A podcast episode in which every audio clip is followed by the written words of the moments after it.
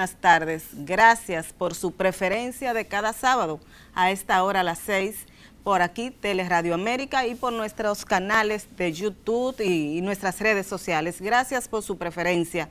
Dos por tres en salud. Sabemos, saben que hacemos este programa con muchísimo cariño dedicado a ustedes y para llevarle orientación. Buenas tardes, Tati, ¿cómo estás? Buenas tardes, Doris. Bien, pero eh, mi bienestar particular no deja de, como a todos los dominicanos en este momento, de preocuparnos por la crisis que vive nuestro vecino país de Haití y que toca, y lo tocamos aquí por eso, porque la política toca todos los aspectos de la vida de los seres humanos y en este caso lo de Haití toca su salud, eh, todos los aspectos. toca todos los aspectos, toca la vida de ese país y nos compete a nosotros también que somos sus vecinos. Por supuesto, desestabiliza, es una desestabilidad como la que se está viviendo en Haití, pues nos afecta en todos los sentidos, como decías tú, no solamente con la incidencia de pacientes que llegan a nuestros centros de salud en busca de atención médica con todo su derecho, porque si usted está enfermo tiene que buscar donde le atiendan, sino en todos los aspectos, porque como dices tú, la economía, la política, bueno, la pandemia del COVID ha demostrado que nada es independiente, que todo está unido, entonces creo que, que se hace necesario. Y yo creo que no es, no es, eh, que es válido hacer un llamado en este sentido de que ojalá y se le busque una solución definitiva porque nos preocupa eh, lo que pasa con la gente, con, con las personas, eh, con los haitianos, con lo que viven de este lado, pero también con lo que están de aquel lado, que sabemos que están viviendo una situación difícil. Todos nuestros servicios de salud, de salud están impactados. Es un tema migratorio, es un tema de alta política pero mientras tanto pues impacta, por ejemplo, la mortalidad materna. Sí, está elevadísima, eh, todavía no se tienen, la, se, tienen las estadísticas del Ministerio de Salud, de, la Dirección General de Epidemiología, no la del Servicio Nacional de Salud, que no sabemos cómo andan, pero hay una mortalidad materna e infantil altísima, sobre todo la materna. ¿Qué es lo que han dicho toda la vida los médicos que atienden la salud y el proceso de parto y embarazo de la mujer? Que muchas de esas parturientas haitianas llegan con niveles eh, eh, por ejemplo, de sangre, ¿no? Hemoglobina, de hemoglobina que son incompatibles con la vida. Con anemia, con mucha anemia. Con mucha anemia, sin historia clínica. Sin ningún chequeo prenatal previo, una historia. Llegan, son pacientes que a veces ni el idioma el, médico puede eh, entender o hacerle preguntas. Entonces eso limita mucho la atención que se le brinda en las maternidades. Sabemos que tienen las puertas abiertas, que tanto en hospitales fronterizos como de todo el país, sobre todo aquí en Santo Domingo y Santiago, que sabemos que son dos de, los lugares donde más eh, llegan pacientes eh, de nacionalidad haitiana, se le atiende y se le brinda toda la asistencia, pero a veces cuando un paciente llega y un médico nunca la ha visto, no conoce su historia clínica, llega en condiciones delicadas, pues a veces se le hace muy difícil eh, brindarle una atención de calidad. Así es, y otro tema, aparte, del Haití, que nos, que nos impacta también, es que la imparable la positividad eh, por la COVID-19, eh, la mortalidad también, en, esta semana se han estado registrando entre 4 y 6 muertes. el tema de la, la ocupación de camas. Sobre todo la hospitalización, eso te iba a decir, sobre todo en el área de cuidados intensivos. Así es, eh, pero nosotros no vamos a hablar mucho de ese tema porque nuestra invitada de la tarde de hoy se encargará de todos los aspectos, una especialista, y ella se encargará de todos esos aspectos, pero preocupantes, por tanto, nuestro mensaje clave en esta tarde es el uso de mascarilla. Uso de mascarilla, lavado de las manos, que es una gran herencia de esta pandemia. Sí, que por lo menos nos va a dejar eso. Por lo menos nos dejará eso, el lavado de las manos con agua y jabón, uso de mascarilla y en la medida siempre que se pueda el distanciamiento y acudir a los centros de vacunación. La vacunación. Yo pasé el otro día por aquí, por la Plaza de la Bandera, como a las 6 de la tarde, y vi unos cuantos representantes de los grupos antivacunas.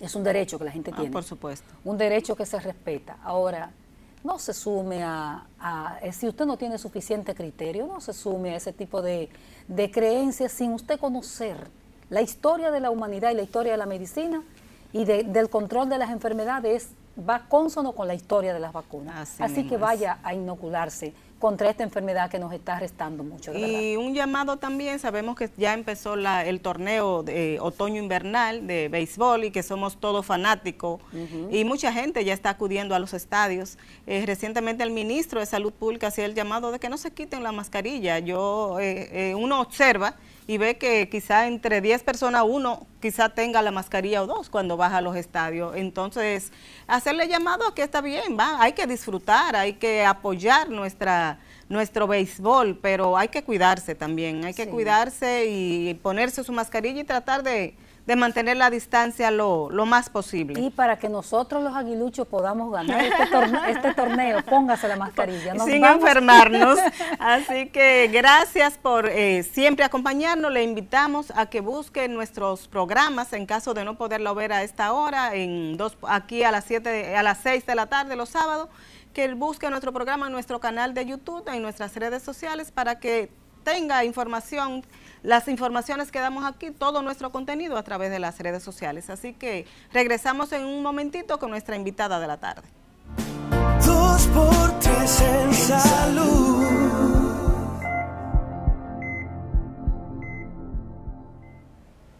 Gracias por continuar con el desarrollo de 2x3 en salud. Nuestra invitada de lujo de la tarde es la doctora Clevis Pérez, presidenta de la Sociedad Dominicana de Infectología con quien nos es un verdadero placer tenerla con, nosotros. Muy buenas tardes, doctora. Buenas tardes. Qué bueno tenerla aquí. Encantadísima yo también de compartir con ustedes, Altagracia, Doris, y con todos los que nos escuchan a esta hora. Y tenemos una presidenta de la Sociedad de Infectología muy activa, ¿verdad? Y, nos alegra muchísimo porque a veces como periodistas en ejercicio necesitamos eh, voces, personas con conocimiento que digan la realidad de lo que está pasando en nuestro país. Y la estamos viendo que siempre usted está muy dispuesta, muy activa y, nos alegra mucho eso. Doctora, vamos a empezar hablando eh, sobre cuál es la situación actual que tiene República Dominicana frente al COVID-19. Ya recientemente las autoridades, fruto de unas, unas preguntas que hicimos, reconocieron que estamos en la cuarta ola del COVID, de la pandemia del COVID. ¿Qué es lo que ustedes como especialistas están viendo y qué podemos esperar?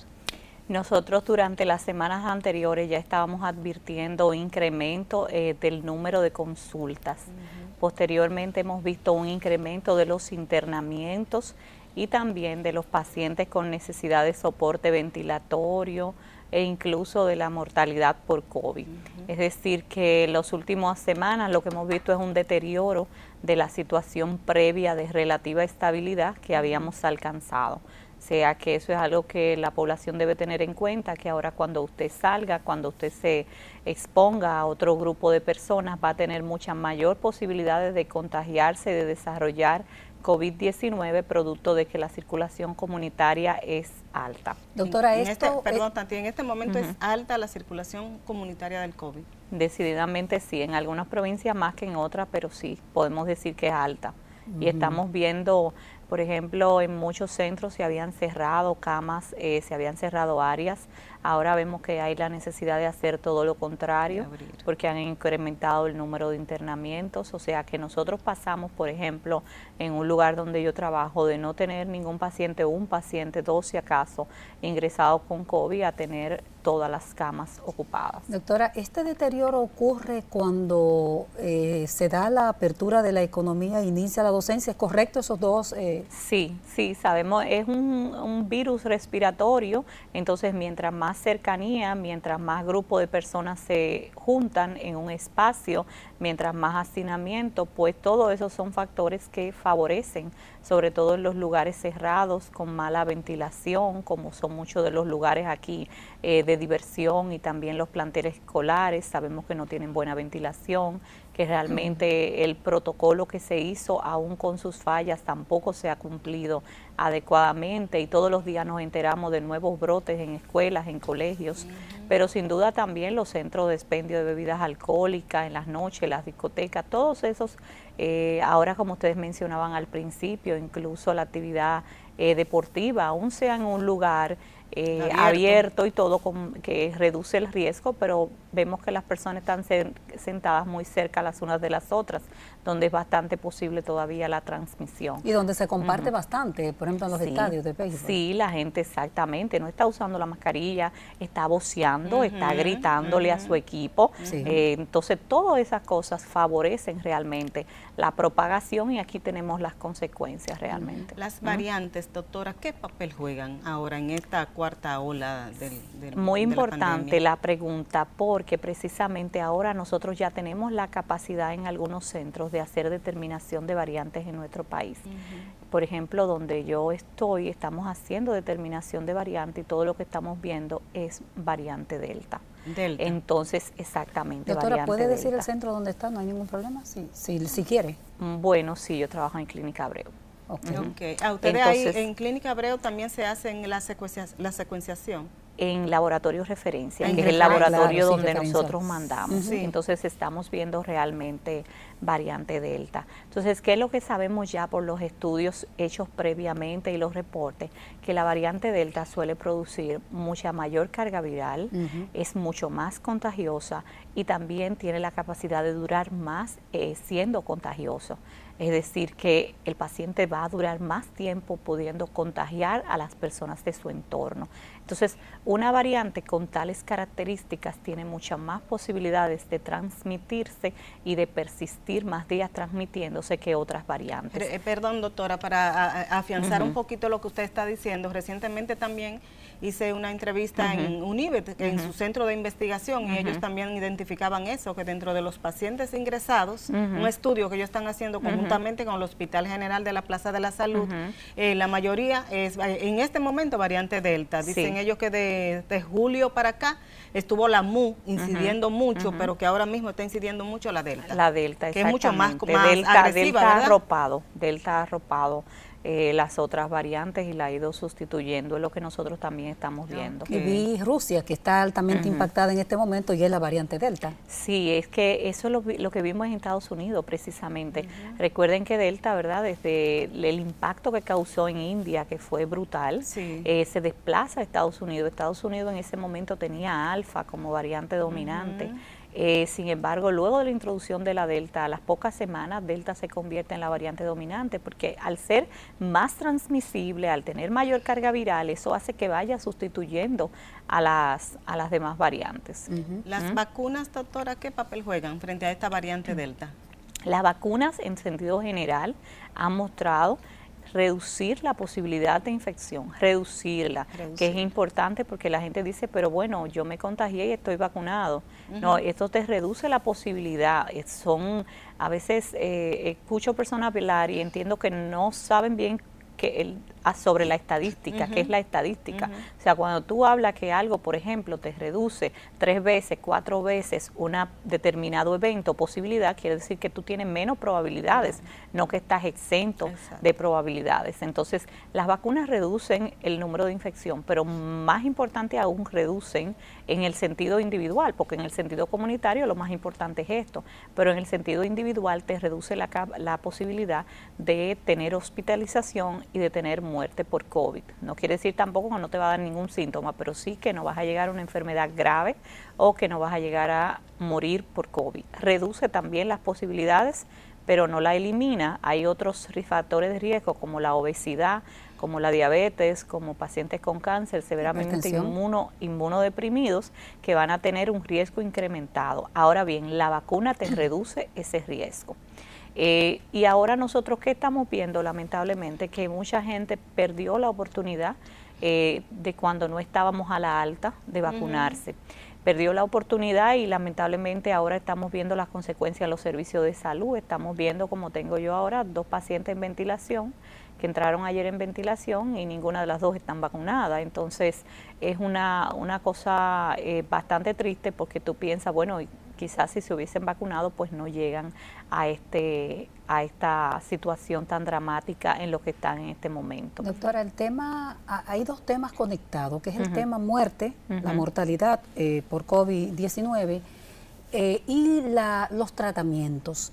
Eh, dicen que nosotros tenemos, no tenemos una mortalidad tan alta debido a la efectividad de nuestros médicos, a la al trabajo de nuestros médicos y a los tratamientos. ¿Cómo evalúa usted ese tema, doctora? Sí, pero fija, fíjense qué pasa ahora mismo. Estamos teniendo problemas con el abastecimiento de medicamentos. Ciertamente nosotros eh, fuimos quizás un poquito más proactivos al usar cierto tratamiento que luego los ensayos clínicos controlados demostraron que reducía eh, mortalidad, sobre todo, por ejemplo, el uso eh, temprano en la pandemia, no temprano en la enfermedad, porque por ejemplo los esteroides no deben usarse generalmente, en términos generales, en la primera semana de la enfermedad, sino que se dejan para la fase ya pulmonar inflamatoria, o sea, tienen su momento donde realmente cuando se usan, cuando está bajando la oxigenación, cuando hay neumonía, etcétera, pues ya demuestran que tienen eh, efectividad reduciendo eh, mortalidad y uso de ventilador. Pero nosotros antes de que muchos países empezaran, incluso países mucho más desarrollados, empezaran a utilizar esto en pacientes con neumonía eh, severa o crítica por COVID, nosotros ya lo estábamos usando. El uso de ciertos anticuerpos monoclonales, por ejemplo, tocilizumab, todo eso. Nosotros empezamos quizá antes que algunos países, pero hay que decir que en este momento estamos sufriendo un desabastecimiento de esos medicamentos y estamos viéndonos en la penosa situación de que muchos pacientes que los requieren, que tienen criterios para usarlo, no se lo podemos poner porque no se están consiguiendo. No, lo tenemos en el país. Doctora, vamos a seguir hablando un poquito de ese tema de los medicamentos que es tan importante porque si llegamos, si lo tuvimos en ese momento tan eh, clave, ¿verdad?, de la pandemia, yo creo que es momento de seguir manteniendo ese abasto. Así, pero vamos a pedirle un permisito, nos vamos a una pausa y regresamos de inmediato. Muy bien. Dos por tres en salud. Continuamos esta conversación con la doctora Clevis Pérez, presidenta de la Sociedad Dominicana de Infectología, y estábamos hablando de un nivel de desabastecimiento que se está dando en materia de medicamentos, de tratamiento para la COVID-19. Doctora, ¿esto a qué se debe? ¿Es la misma situación general que, que hay en el mundo con los Sí, eh, definitivamente hay múltiples factores, no es solamente local, sino también la cadena de distribución a nivel y de producción y distribución a nivel mundial. Pero queremos realmente llamar a las autoridades a que hagan todos los esfuerzos por mantener eso, porque esto ha permitido realmente nosotros reducir en muchos casos la mortalidad y cambiar el pronóstico de un paciente. ¿De cuáles medicamentos, eh, doctora, estamos hablando? estamos hablando, por este ejemplo, el tocilizumab, eh, se, ha, eh, se está consiguiendo en algunos pacientes, no sabemos por qué en todos no. O sea, mandamos los requerimientos. de alto costo y el Ministerio de Salud Pública lo suple. Lo suple, pero en algunos casos se consigue, en otros casos no se consigue. Pacientes que realmente lo requieren, se les retrasa la aplicación del mismo. O sea, que creo que debemos realmente mejorar ese, esa, cadena. esa cadena de suministro, que realmente llegue al paciente en el momento oportuno. Porque también en COVID hay algo que es el momento, la ventana de oportunidad de aplicar una terapia y que de esta terapia realmente funcione. Muchas veces si se pasa el tiempo, pues ya lamentablemente no va a requerir los frutos esperados. ¿Cuáles son, doctora, esos tratamientos con los que se está valga la redundancia, y haciendo las intervenciones de lugar en pacientes afectados graves? Bueno, eh, por ejemplo, ya no graves, pero pacientes sí con enfermedad inicial, o sea, estamos hablando la primera semana de síntomas y que tengan factores de riesgo importantes, son pacientes que Usted sabe por esos factores de riesgo que tienen mucha probabilidad de complicarse, sobre todo pacientes obesos, pacientes mayores de 60 y sobre todo mayores de 65 años, pacientes que tienen diabetes, que tienen hipertensión, que tienen un cáncer, que tienen inmunocompromiso. Son pacientes que se le puede dar eh, una combinación de anticuerpos monoclonales que ahora mismo está disponible en nuestro país, ¿no? con el nombre de Regencop. Eh, y esa combinación ha demostrado pues reducir la posibilidad de desarrollar enfermedad ya avanzada y muerte. O sea, es el tratamiento realmente ahora mismo idóneo para aplicarlo en esa primera fase de la enfermedad. O sea, que si usted tiene síntomas de COVID, eh, no espere como esperan lamentablemente mucha gente, muchos días para ir al médico y buscar asistencia, porque aunque usted no tenga muchos síntomas, si usted tiene esos factores de riesgo, usted es candidato a aplicarle esa terapia tempranamente para evitar que cuando el COVID realmente se complique, que es la fase pulmonar inflamatoria de la enfermedad, usted llegue ahí. O sea, que eso mientras más temprano, mejor. Ese tratamiento no es ya para esa etapa avanzada. No, ya ese no es para esa etapa avanzada. Ya para la entraría etapa, el tocilizumab. Exactamente, entrarían los esteroides, que ese sí hasta ahora afortunadamente no ha habido problemas con con la distribución, pero sí entraría medicamentos como el tocilizumab, que ya sí ayuda en esa fase inflamatoria importante de la enfermedad. Doctora, la ivermectina definitivamente eh, como se, se, descartó en el tratamiento. Sí, de, hecho ahora se han retirado muchas de las revistas que habían publicado ah. estudios con, mostrando resultados favorables que nos habría encantado que realmente fueran tan favorables, pero lamentablemente pues se demostró que eran estudios que tenían muchos errores metodológicos y eh, mucho sesgo y que realmente en ensayo clínico controlado más grande no se demostró ese beneficio. Entonces hay que diferenciar lo que es el beneficio in vitro del beneficio in vivo. In vitro significa que, por ejemplo, en el laboratorio, eh, en cultivos celulares, eh, eh, contaminados, contagiados con el virus, usted le aplica una determina, un determinado producto químico y, por ejemplo, disminuye la replicación del virus, la contagiosidad en la célula, etcétera. Eso puede ser así en un estudio in vitro, pero no necesariamente eso se traslada a los resultados in vivo, es decir, ya en personas que tengan la enfermedad, por asunto de dosificación, por asunto de lo que el metabolismo de nuestro cuerpo le hace a los medicamentos. Entonces, claro, a nosotros nos habría encantado que fuera excelente. Por que lo barato del producto. Claro, por lo barato, por lo asequible, pero lamentablemente nosotros lo vimos muy, muy, muy desde el inicio. ¿Por qué yo lo vi desde el inicio? Porque trabajo en una unidad donde nosotros recibimos pacientes muchas veces críticos y casi todos, estamos hablando del inicio, habían tomado grandes cantidades. Eso le iba yo a decir, que en este país la mayoría de la gente tomó ivermectina, tomó hasta con fines preventivos. Exactamente, y llegaban en condiciones malas.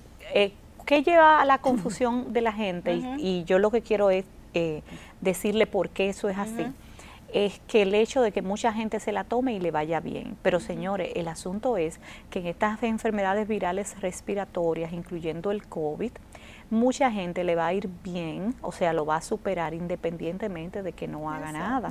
Entonces, porque a esta persona le haya ido bien tomándolo, no significa que en realidad eso funcione. Eran personas que quizá le iba a ir bien de todas las maneras. Sin tomar nada, quizás. Sin tomar nada. Doctora, eh, eh, usted ya hablaba al principio de que llegan muy avanzada en la etapa. ¿Qué está pasando en este momento? O sea, vemos que al principio había mucho miedo era muy desconocido. La gente de cualquier síntoma, ante cualquier, corría al médico.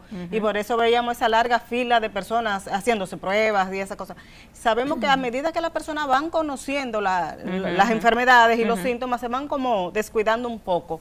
¿Qué está pasando en este momento? ¿Está llegando la persona tarde en busca de atención médica? ¿Se están quedando en la casa? ¿Cuál es la realidad nuestra? Realmente, ante un evento de riesgo, en este caso una enfermedad, el ser humano reacciona de distintas maneras. Hay ciertas personas que reaccionan eh, buscando asistencia inmediata, son gente que llegan inmediatamente, se sienten congestión nasal, algún síntoma, van al médico. Pero hay otro grupo de personas que eh, siempre tienden a, esperar. a esperar, a entender que, bueno, quizás es una gripe lo que tengo, anda una gripe, anda una gripe, entonces eso es lo que te dicen, anda una gripe. Entonces yo creo que no es COVID, yo creo que es la gripe. Entonces ahí como que esperan unos días y van y después que dicen, bueno, pero fulano con el que yo me junté ahora salió positivo para COVID, eso es lo que me dicen. Entonces ahí fue que decidí hacerme la prueba.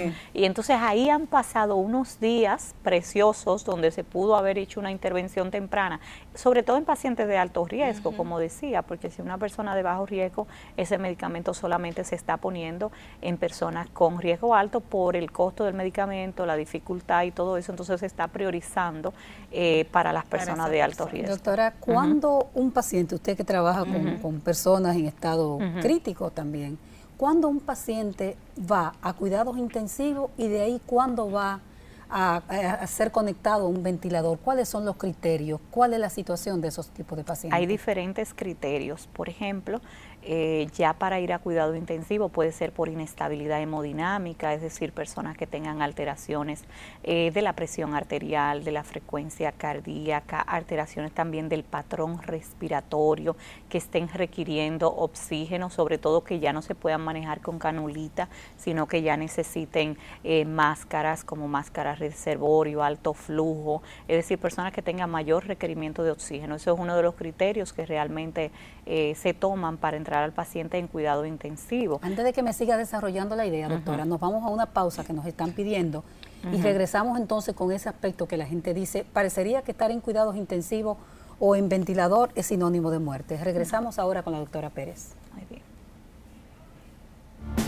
Dos por tres en salud. Continuamos con la doctora Clevi Pérez Sánchez, presidenta de la Sociedad Dominicana de Infectología. Doctora, usted nos hablaba de los criterios que utilizan ustedes los médicos al momento de decidir cuando ya este paciente no puede estar en cama regular, como le conocemos COVID, y debe pasar a cuidados intensivos y a uso de ventilación. Exacto. Bueno, hablábamos en principio, ¿verdad?, de la decisión de trasladarlo a una unidad de cuidado intensivo, que básicamente es para tener un cuidado más cercano del paciente. O sea, un paciente que requiere una supervisión más estrecha. Generalmente las unidades de cuidado intensivo se tienen una o dos eh, una eh, enfermera por cada paciente o por cada dos pacientes. O sea, son pacientes que requieren estar exactamente, que requieren más observación y más cuidado. Y como decía, la inestabilidad hemodinámica, la dificultad respiratoria, eh, la necesidad de utilizar dispositivos para suministrar oxígeno. Todos esos son criterios que nosotros utilizamos para trasladar al paciente a la unidad de cuidado intensivo. Ya la decisión de ventilar, que igual va a ser en una unidad de cuidado intensivo, depende si la insuficiencia respiratoria no se corrige con los dispositivos que estamos mencionando, es decir, mascarilla, oxígeno alto, flujo, ya no puede corregir la insuficiencia respiratoria, pues entonces ya se requiere la necesidad de ventilar. Por supuesto, si un paciente ha hecho una parada, un evento, ya eso es una ventilación más de emergencia, pero ventilación electiva cuando se ve que tanto la mecánica respiratoria, el paciente tiene muchas respiraciones por minuto, más de 35, en ocasiones más de 40, eso va a ocasionar cansancio de los músculos respiratorios, el paciente podría hacer una parada, entonces antes de que haga eso, preventivamente eh, se intuba y se le da soporte el, el ventilador hace el trabajo por el paciente, ¿cierto? Eh, mm, el ventilador le da oxigenación al paciente, por ejemplo, sin necesidad, o sea, uno puede paralizar incluso al paciente eh, con medicamentos, sedarlo con medicamentos y entonces el ventilador se encarga de suministrarle el oxígeno suficiente e incluso a eh, mucho mejor cantidad que por ejemplo el aire ambiente. Pues el aire ambiente, por cada litro de aire ambiente es el 21% de oxígeno. Sin embargo, con el ventilador usted le puede dar un 100% de oxígeno. Entonces la cuestión es que cuando esos pulmones están comprometidos por ese proceso de neumonitis, de neumonía eh, viral en este caso, eh, se hace difícil el intercambio entre el oxígeno y el dióxido de carbono. El cuerpo no tiene el oxígeno que requiere. Cuando usted aumenta la presión de oxígeno, es decir, en vez de ser un 21, un 30, un 40 que usted le pueda dar por acá, usted le da un 100%, eso hace que haya más presión del oxígeno tratando de atravesar la, membrana respiratoria y llegue entonces a los órganos de ese paciente porque el oxígeno es vital para que las células y el cuerpo mantengan un adecuado funcionamiento. ¿Qué porcentaje, Doris, discúlpame, ¿qué porcentaje de pacientes de eso, no sé si la pregunta va por ahí, ¿qué porcentaje de pacientes de esos que están en ventilador tienen chance de sobrevivir y, cuáles no? Y, ah, bueno, ahí mismo, doctora, antes de pasar ahí la, sobrevivencia, cuando hablamos de 170 pacientes en ventilación, ¿estamos hablando de 170 pacientes eh, entubados o no? Sí, en ventilación significa que están intubados. Perfecto, perfecto. Bueno, pues perfecta la, pregunta de alta gracia. Sí, la, mortalidad. varía de acuerdo a la serie y de acuerdo a los centros.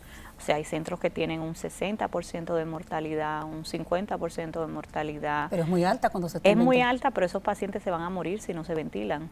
O sea, si usted está ante un evento que usted va a tener el 100% de posibilidad de morirse y le están dando un evento de que usted tiene un 50 posibilidad de vivir, pues entonces usted va a aprovecharlo exactamente. O sea que cuando realmente se necesita, pues eso es eh, lo que hay que hacer. Y a veces es mejor no hacerlo demasiado tarde, porque entonces ya el paciente tomar la decisión cuando realmente el paciente son pacientes eh, críticamente enfermos como son críticamente, enfermos claro y son pacientes que van a necesitar un cuidado extremo porque recuerden que estos son dispositivos invasivos son pacientes que producto de esa condición pueden desarrollar neumonías bacterianas cuadros sépticos tienen muchas veces dispositivos de eh, vía central eso se puede también infectar. O sea tienen tienen que tener soporte nutricional, es un equipo eh, eh, multidisciplinario donde hay nutriólogos, donde hay intensivistas, donde hay infectólogos, donde muchas veces hay neumólogos, es decir, que es la enfermería de intensivo es vital, o sea, la enfermera en intensivo yo le diría a ustedes que es... Eh, sumamente importante tener enfermeras bien capacitadas. ¿Tenemos en el país eh, una gama preparada? De tenemos, tenemos, pero lamentablemente aquí la enfermería es muy mal paga. Entonces, ¿cómo se puede exigir, querer tener profesionales de alto nivel que vivan capacitándose, formándose, si muchas veces no se les eh, pagan esos cursos de formación, de actualización y quieren que se la paguen por ellas mismas, pero aparte de eso ganan muy mal. Entonces, eh, para tener esas enfermeras tan capacitadas que necesitamos, que tenemos, tenemos un, porcentaje de ellas, pero no la suficiente. o sea, aquí realmente se requiere más enfermeras, más personal de intensivo. Eh, bien formado. Doctora, ¿qué tipo de pacientes están ya en este año y ocho meses que tenemos bajo pandemia? ¿Han visto ustedes que son los que han requerido de ventilación más? ¿Qué tipo de pacientes generalmente? Miren, eh, podemos hablar de la generalidad, pero hay que saber que también hemos tenido pacientes de 23 años en ventilador.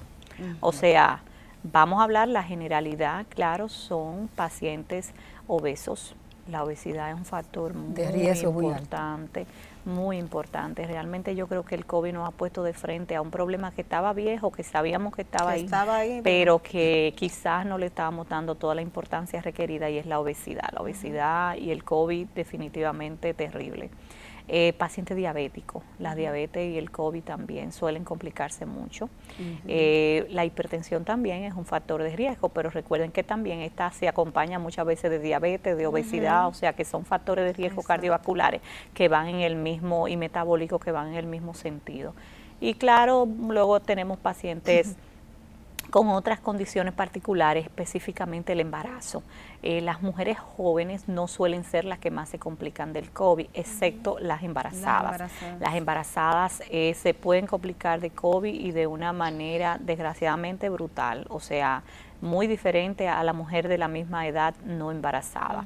y, y, hemos tenido desenlaces fatales. De hecho, uno de los factores, ustedes hablaban al principio, del incremento de la mortalidad infantil y materna. Uno de los factores no solamente es eh, en el caso de las migrantes, sino también las mujeres embarazadas con COVID muchas embarazadas que ya han fallecido producto del COVID, que han requerido ventilación, algunas han salido, pero después de pasar mucho tiempo en ventilación, haciendo esfuerzos increíbles para lograr que salgan, eh, pero muchas lamentablemente pues también han fallecido. Entonces quiero aprovechar la oportunidad de hacer un llamado a todas las mujeres embarazadas para que se vacunen para que se vacunen, porque ustedes tienen un riesgo mayor de fallecer ustedes y sus niños productos del COVID. Entonces, vacúnense, no pierdan la oportunidad, sobre todo ahora que tenemos alta transmisión. Lo ideal es que lo hubiesen hecho antes, porque recordemos que la vacuna también tarda en su tiempo en lograr eh, la, la eficacia óptima que se ha visto en los ensayos clínicos controlados pero eh, hágalo lo antes posible, hágalo hoy mismo, eh, no pierda tiempo, porque de verdad que es muy triste y ha sido muy triste para nosotros ver eh, la mortalidad materna, niños quedándose, a veces sobreviven los niños y quedan, y quedan huérfanos, entonces es terrible. Doctora, no quisiera que pasáramos al siguiente segmento sin preguntarle ahí mismo a los pacientes con ventilación o, conectados a ventilador. Usted hablaba de un elemento importantísimo y que hay un estudio que hizo el doctor Jimmy Barranco sobre eso los pacientes críticamente enfermos necesitan ser nutridos. Doctora, ¿nos puede decir cómo se hace esa parte? Porque se habla de gente que muere de hambre por inanición prácticamente cuando está en ese estado. Sí, de, de hecho, eh, con todo esa, toda esa eh, guerra de citoquinas que hay en, nuestro, en el organismo, con toda esa inflamación, eh, también se entra en un estado de hipercatabolia, es decir, de degradación de proteínas para el organismo encontrar sustrato energético de donde los requiere. Y todo eso pues también va a empeorar el pronóstico del paciente, puede empeorar incluso la condición de la gasometría arterial, es decir, la hipercamia, el aumento del dióxido de carbono carbono, va a tener unos, unas consecuencias muy, muy malas para los pacientes. Entonces, siempre en ese equipo debe haber un buen nutriólogo eh, y claro, ¿cómo va a prescribir el nutriólogo generalmente la nutrición? Puede ser por dos vías. La vía enteral, que es colocando un catéter y va directamente entonces eso hacia el intestino, o puede ser por la vía parenteral, que ya es colocándolo a través de las venas. Eh, algunas veces se puede poner en periférico, pero típicamente si es una nutrición total, se pone con una vía central. Eso va a depender de la condición, porque si un paciente, por ejemplo, eh, que tiene el abdomen distendido o que tiene sangrado digestivo, que tiene algunas contraindicaciones para alimentación enteral, pues ya hay que pasar a la vía parenteral. O sea que ya ahí se individualiza, si es un paciente que puede tolerar enteral, sería lo mejor, pero si no se pasa a la parenteral. Bueno, doctora, vamos a pedirle un permisito, nos vamos a una pausa y cuando regresemos vamos a hablar de dos aspectos. Doctora, una, los cambios en los síntomas del COVID para que la gente lo identifique rápido y sobre, sabemos que hay una alta incidencia de gripe, de otro tipo de, afecciones respiratorias para que también hablemos de ese tema. Así que regresamos en un momentito. Dos por tres en salud. Seguimos conversando con la doctora Clevi Pérez Sánchez, presidenta de la Sociedad Dominicana de Infectología. Doctora, le hacía la pregunta, ¿cuáles son esos síntomas característicos en este momento del COVID? Sabemos que han ido como variando mucho, que si se pierde el olfato, que si le da fiebre, que si ya no le da gripe. ¿Cuáles son los que ustedes están viendo en este momento? Ahora mismo, ciertamente, como tú dices, los síntomas son variables y también varían entre persona a persona. O sea que, pero lo que yo te diría que estamos viendo con más frecuencia es la congestión nasal y molestias en la garganta. La gente dice, tengo congestión nasal y tengo como algo en la garganta y quiero tragar y no puedo tragar. Ese es un síntoma muy frecuente. Pero también la fiebre, ¿no? Eh, sobre todo, y hay que decir que los que le da mucha fiebre y fiebre continua por varios días, estadísticamente tienen más tendencia a hacer neumonía y a complicarse. O sea que si en usted el síntoma que está predominando es la fiebre, eh, pues lo antes posible acuda al médico, sobre todo que ahora estamos viendo también bastante dengue. Entonces, eh, un tercio de los pacientes con dengue desarrollan síntomas respiratorios. Entonces, ahí podríamos usted creer que es una cosa y realmente es otra. O sea que... Lo importante es ir al, al, en busca de atención médica cuando se tienen ese tipo de síntomas. Exactamente. Lo de la pérdida del olfato en alguna serie apenas se ve en 10, 12%. o sea que a veces la gente confía mucho y me dicen, lo sé porque mucha gente me dice, doctora, pero lo que pasa es que yo no creía que era COVID porque yo huelo todo bien. Entonces eso como que se ha hecho muy popular, lo de la pérdida del olfato, pero no es tan frecuente. Eh, doctora, otro componente de la salud dominicana que está eh, eh, en boga en estos momentos, en alta incidencia, son las influencias y la gripe común. ¿Qué es lo que ustedes están viendo en consulta o qué, qué, intervenciones están haciendo? ¿Qué es lo que ustedes ven al respecto? Sí, te diría en las últimas semanas estoy viendo mucha influenza B. O sea, la influenza hay diferentes tipos de influenza, influenza A, influenza B y así se van subclasificando. Estamos viendo mucha influenza B y hay que recordar que justamente en otoño, otoño-invierno son las temporadas, empieza la temporada de influenza. Bueno, en el hemisferio norte termina en abril, o sea que nosotros estamos empezando el momento donde hay que vacunarse de la influenza. Recuerde que la vacuna de influenza es anual y aparte las medidas que estamos utilizando para prevenir el COVID realmente también sirven para prevenir influenza, lo que pasa, y duramos muchos meses sin ver influenza. Aquí que vemos influenza casi todo el año, a pesar de que tenemos la, la, la época donde más se ve, vemos casi todo el año, cuando la gente se estaba cuidando más, prácticamente desapareció y dejamos de el ver año pasado fue, bajo. Sí, pero ahora que la gente justamente ha, eh, eh, se han descuidado, han vuelto exactamente a la vida usual sin esas precauciones, pues hemos visto un... ¿En qué porcentaje, doctora, podríamos decir que estado, en estas últimas semanas habiendo aumentado? Y si es factible que la gente confunda, eh, confunda, ¿no? En vez de COVID tengo gripe. ¿Cuáles son esos síntomas? Sí, hay síntomas comunes realmente. Hay cosas que son más característicos de uno con lo otro, por ejemplo, la pérdida del olfato.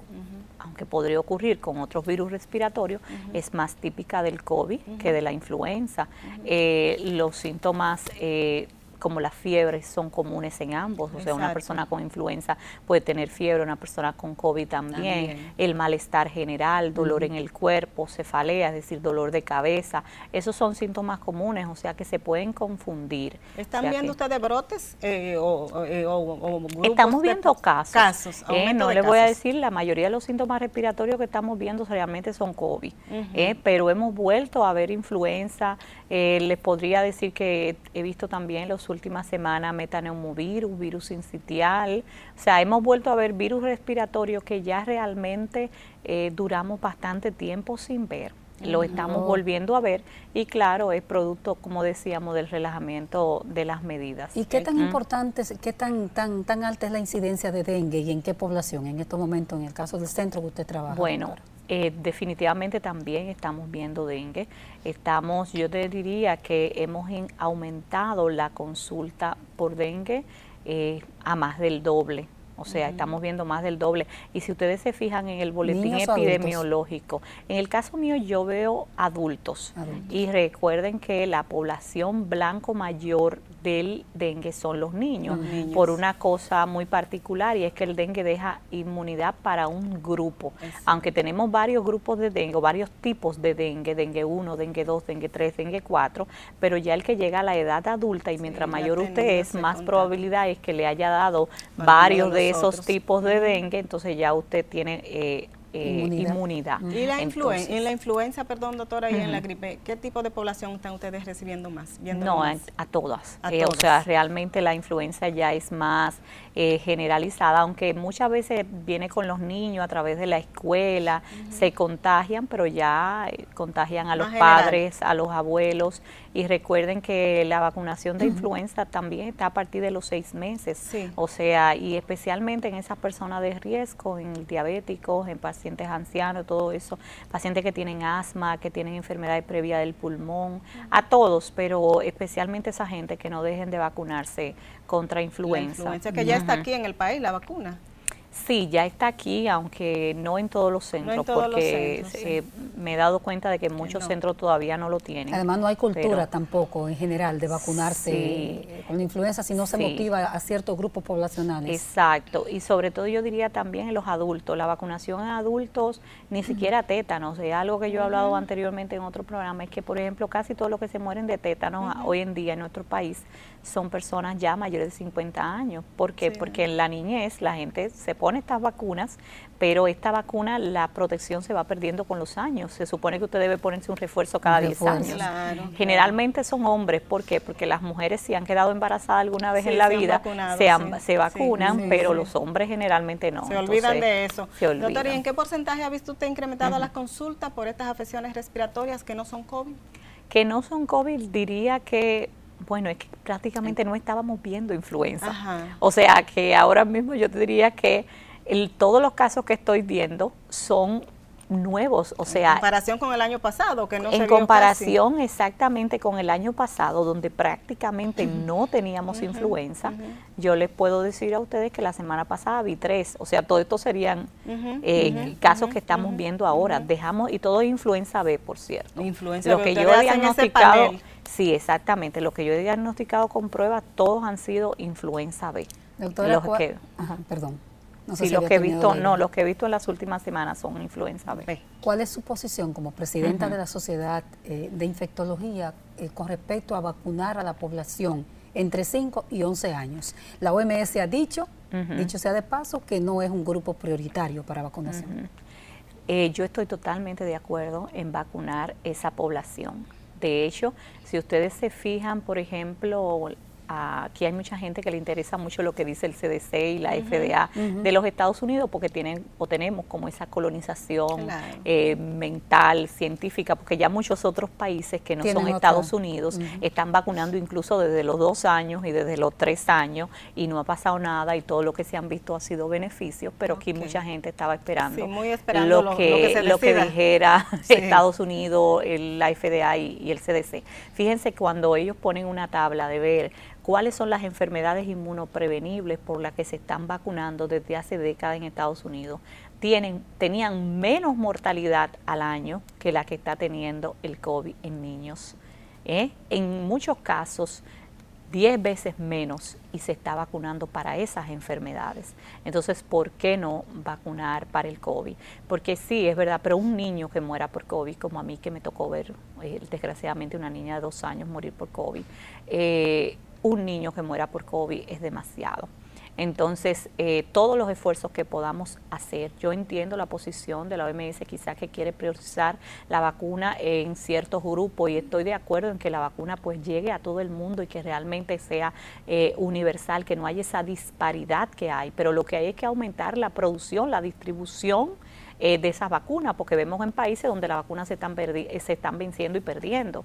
Entonces lo que debe haber es más solidaridad, no evitar que grupos donde también se beneficiarían de la vacuna, como ese grupo etario, eh, no la tengan. Además, no solamente es eh, disminuir la mortalidad, sino disminuir el número de infecciones. Recordemos que estos niños eh, van a ser entonces también propagadores y van a contagiar a otros niños y a otros y adultos.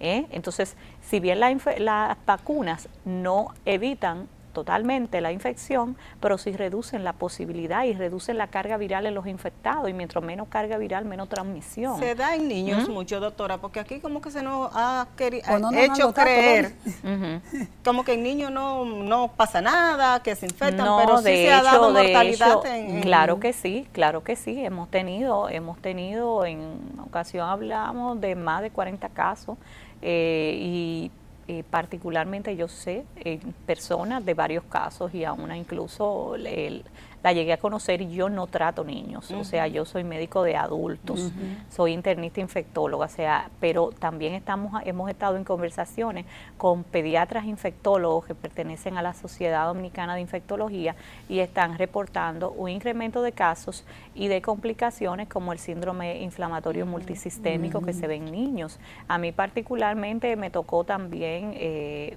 eh, ver de cerca un caso que trató un pediatra de nuestra unidad eh, con una encefalitis por COVID, es decir, que no es tan inocuo como parecía, porque al principio cuando eran eh, miles de casos, como las complicaciones en niños no son tan frecuentes, se decía, ah, bueno, el COVID es totalmente inocuo en niños, eso era lo que pensábamos al, principio, pero después que se fueron aumentando, aumentando el número de casos y más niños contagiados, ya sí nos dimos cuenta que hay un subgrupo de niños que desgraciadamente desarrollan complicaciones importantes con el COVID, incluso pueden morir. Eh, de manera que cuando le pregunten su opinión, que el Ministerio y el Gabinete de Salud próximamente van a hacer consulta con la sociedad, usted va a recomendar que sí. De hecho, nosotros lo hemos recomendado ya previamente, nos han consultado y le hemos dado nuestra, nuestra opinión. Ellos estaban pues en espera, al parecer, porque ciertos actores también recomendaban esperar eh, lo que arguyeron fuera que, que, estaban esperando lo que dijera las agencias reguladoras de Estados Unidos exclusivamente y ya esas se han pronunciado, o sea que ahora no vemos por qué. excusa. Doctor, y en sentido general, ¿cuáles son sus recomendaciones eh, al país, tanto desde el punto de vista de las autoridades como tomadores de decisiones y de la población para allá? Fíjense, la Sociedad Dominicana de Infectología ha lanzado un comunicado donde nosotros, por si acaso se me olvida alguno, pues ustedes lo pueden buscar eh, en nuestras redes digitales. Sí, lo, recibimos y lo trabajamos. Exactamente. Entonces, eh, pueden ver ahí esas recomendaciones, pero básicamente varios puntos. Usted como individuo entienda que eh, lo mejor que usted puede hacer por usted mismo en este momento es guardar la medida del uso de mascarilla y del distanciamiento. Eh, muchas veces el distanciamiento no es posible porque usted usa transporte público, porque usted no puede tener ese distanciamiento. Entonces trate de usar una buena mascarilla y cubrirse bien tanto la nariz como la boca. no se usan de babero, no se usan en la barbilla, se usan cubriendo, ¿verdad? Toda esta parte del rostro, la nariz, ¿no? Eh, y la boca. Entonces, asegúrese de que selle bien, porque si es una mascarilla que está muy floja para su cara y entra pues así mismo, pues puede entrar el aire contaminado con el virus. Si son estas mascarillitas quirúrgicas simples, use la doble, porque esas mm. mascarillitas protegen muy poco. Mm. Entonces trate de utilizar eh, una mascarilla pues KN o N95, pero si no tiene, pues por lo menos utilice la doble, exactamente. Eh, y con respecto a disminuir su riesgo de complicación y muerte, eh, vacúnese. Ya realmente, señores, son miles de millones. Nada más en la India había más de mil millones de personas vacunadas. O sea, con seguridad, eh, no es verdad que los que más están contagiando y muriendo, como veo en algunas cosas que, que mandan, eh, son las personas vacunadas. Es totalmente lo contrario. Lo que más están complicando, muriendo y requiriendo ventilación son las personas no vacunadas. Ahora bien, si ya usted se vacunó con dos dosis, usted sabe que va a aumentar su grado de protección si usted se aplica la tercera dosis que se está aplicando en el país. Entonces no pierda tiempo, vaya y hágalo ahora. Así es. Bueno, doctora. Con ese llamado, ¿verdad, Tati? Sí, no hay más, eh, más que decir. Muchísimas gracias. Agradecerle a usted el haberse tomado su tiempo para orientar a nuestra gente y llevar educación en salud, que es el mensaje. Gracias, doctora. Muchas gracias a ustedes y a todos acá. Y a ustedes, gracias. Nos vemos la próxima semana por aquí, por Teleradio América, en este programa especializado en salud. Síganos en todas nuestras redes sociales. Nos vemos el sábado.